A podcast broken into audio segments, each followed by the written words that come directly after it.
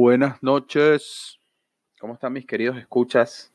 Donde quiera que se encuentren, les habla Luis desde acá, desde Orlando, en una nueva edición, en un nuevo episodio de Te va a gustar. Esto está saliendo por Anchor, por Spotify, por Google Podcast. Em, bueno, he estado, como, em, como les había dicho, déjame bajarle aquí, estoy escuchando Guaco, Guaquito de Venezuela, Guaco.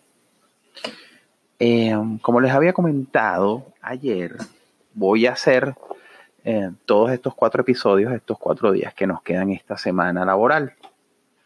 Em, en este momento son las diez y media de la noche. Eh, uno no termina, amamos el proceso, we love the process, o a la hora que sea, uno debe cumplir con las metas diarias. Entonces aquí estamos haciendo pues el podcast de hoy, que además es el podcast de diseño.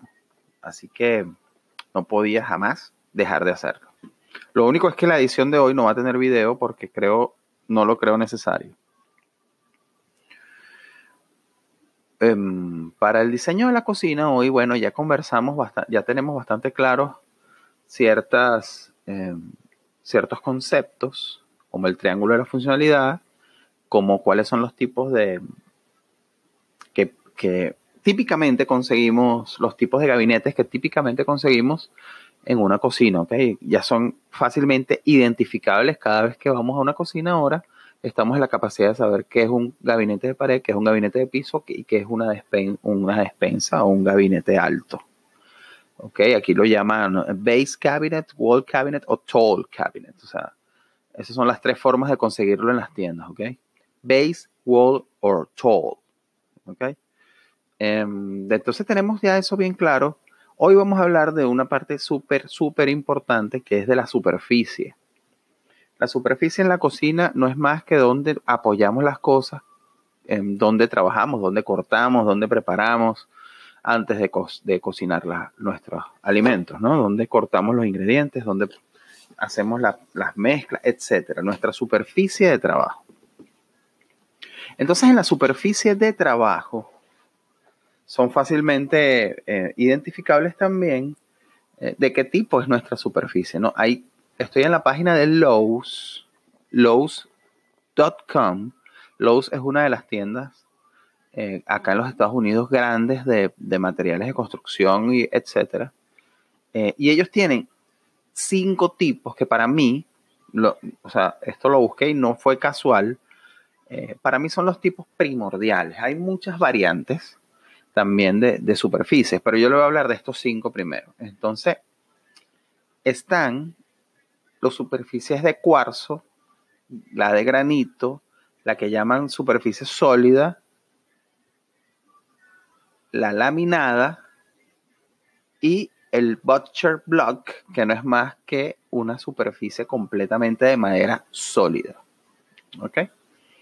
Ese mismo orden es el orden de precio.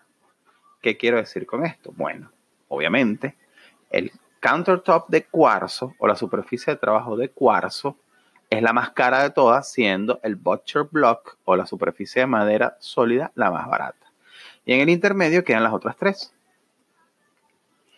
En Lowe's, aquí en la página, les hablan, pues tiene como cinco eh, formas de ellos eh, hablar de las propiedades de cada uno de los de los anteriores, ¿no? Entonces, en las propiedades están la resistencia al rayarse, la resistencia a las manchas, la resistencia al calor, la resistencia a los impactos y la posibilidad de ser reparado.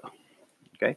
Entonces, eh, allí, en esos, con esas cinco variantes, también tienen un orden de clasificación. Entonces, ustedes van a ver en lo que abren la página en lowe's.com, van a ver que la resistencia, por ejemplo, el cuarzo, es la resistencia a rayarse. Tiene 5 puntos azules, que es lo máximo.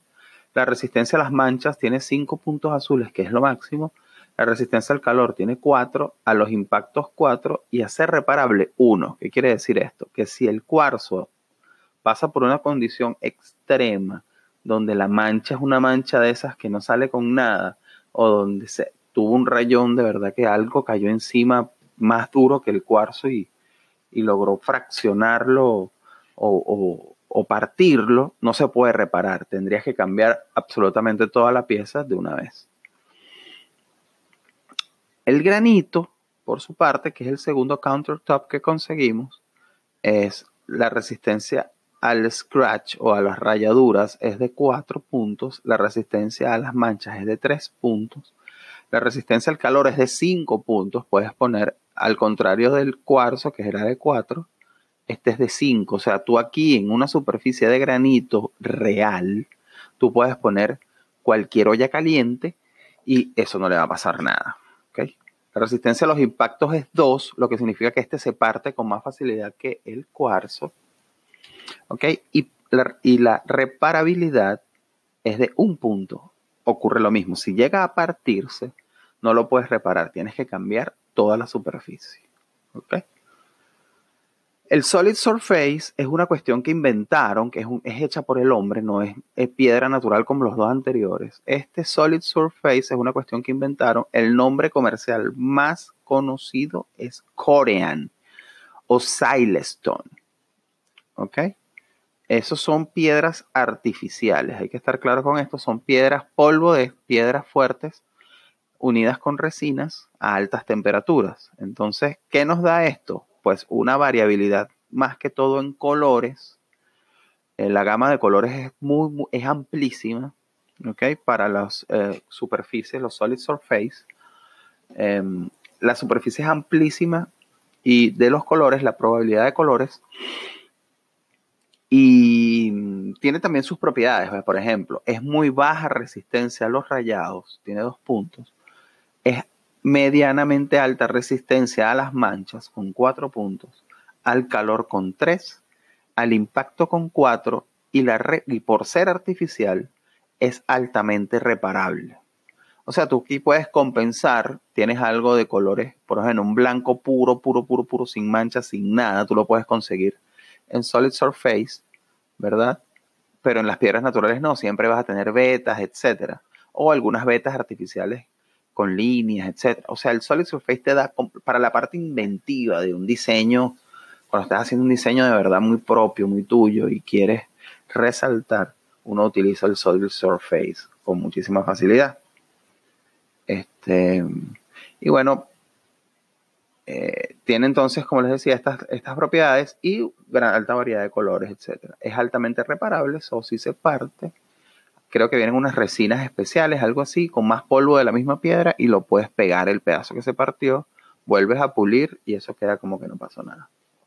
Lo simplifiqué, pasan otras cosas, pero eh, es altamente reparable, pues puedes tenerlo por muchos años, no tienes que cambiar toda la superficie dañada, sino el pedacito nada más. Luego vendían los laminados, que el laminado no es más que madera, es madera barata, madera eh, aglomerada o contraenchapados, con, con fórmica o, láminas en sus, en sus costados visibles,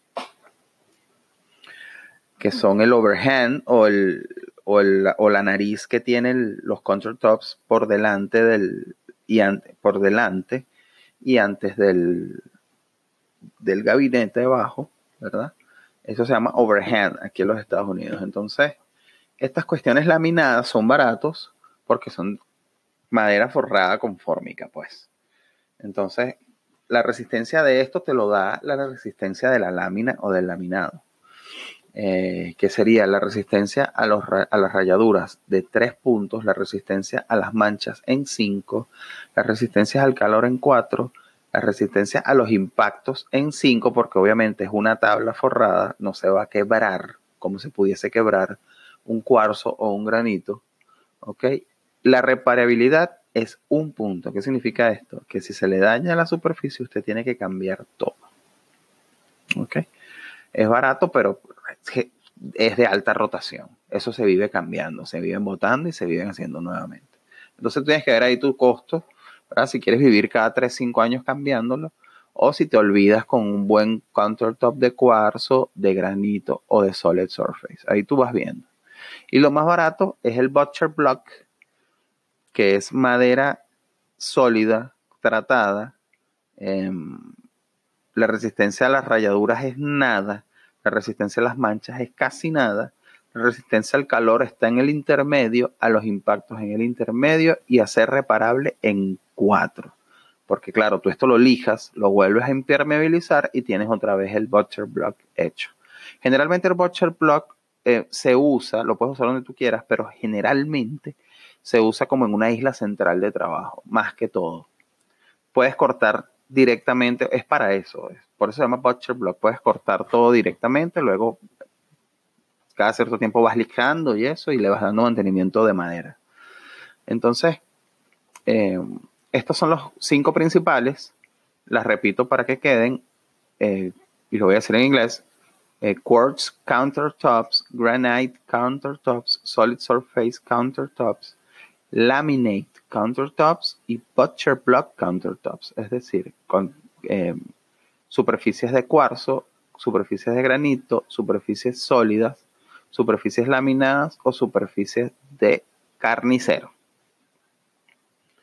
como una variante que eh, me tocó trabajarla en mi experiencia con cocinas allá en Caracas, eh, una variante es el vidrio. Se utiliza un vidrio que puede ser reforzado o no. Y el vidrio también te da probabilidades con colores. Se vería una superficie, sobre todo en islas o en mesas de comer. No se utilizaría para mesa de trabajo porque el, el vidrio debe tener una resistencia al rayado como de dos puntos, si seguimos con esta línea, una resistencia a las manchas como de dos puntos, una resistencia al calor de tres, a los impactos debe ser uno y a ser reparable uno. Es muy delicado el vidrio, es muy bonito, se ve, pero pues tiene sus limitaciones. Sería como para una mesa de trabajo, no sirve, serviría para mesa de comer, ¿ok? Entonces, bueno, listo. El tema de hoy entonces para nuestro diseño de cocina fue los countertops o las superficies de trabajo. Que tengan feliz noche. Nos hablamos mañana.